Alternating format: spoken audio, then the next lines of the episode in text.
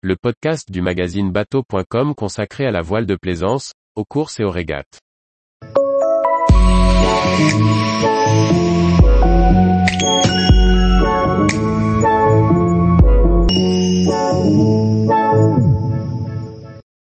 Aubane, comment profiter à moindre frais d'une escale écossaise incontournable? Par Anne-Sophie Ponson.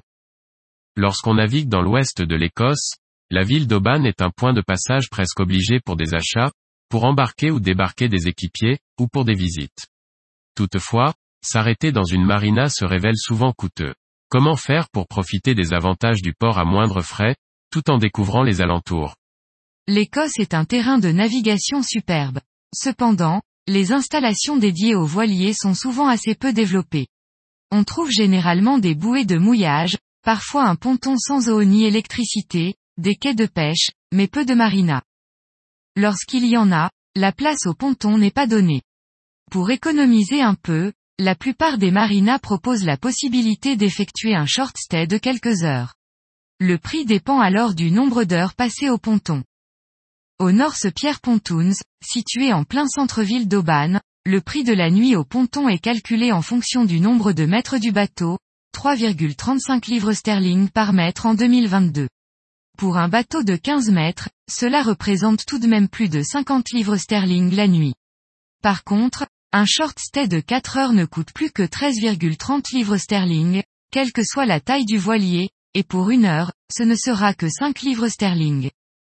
Les environs d'Aubagne proposent aussi beaucoup d'autres solutions que le North Pierre Pontoons à des tarifs intéressants, la marina de Kerra avec son service de transfert vers Aubagne, les bouées de mouillage à proximité de la ville, etc.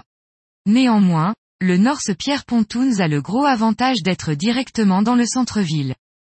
Pour remplir les cuves d'eau, prendre une douche chaude, faire des emplettes dans les boutiques souvenirs, avitailler au Tesco ou à Lidl ou aller déguster un fish and chips, un short stay est tout à fait suffisant avec une bonne organisation.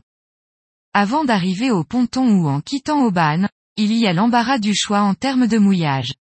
Au nord-ouest de Kerra, l'île située en face d'Aubagne, présente une jolie baie très tranquille et spacieuse pour jeter l'ancre pour la nuit avant de continuer vers Mule par exemple.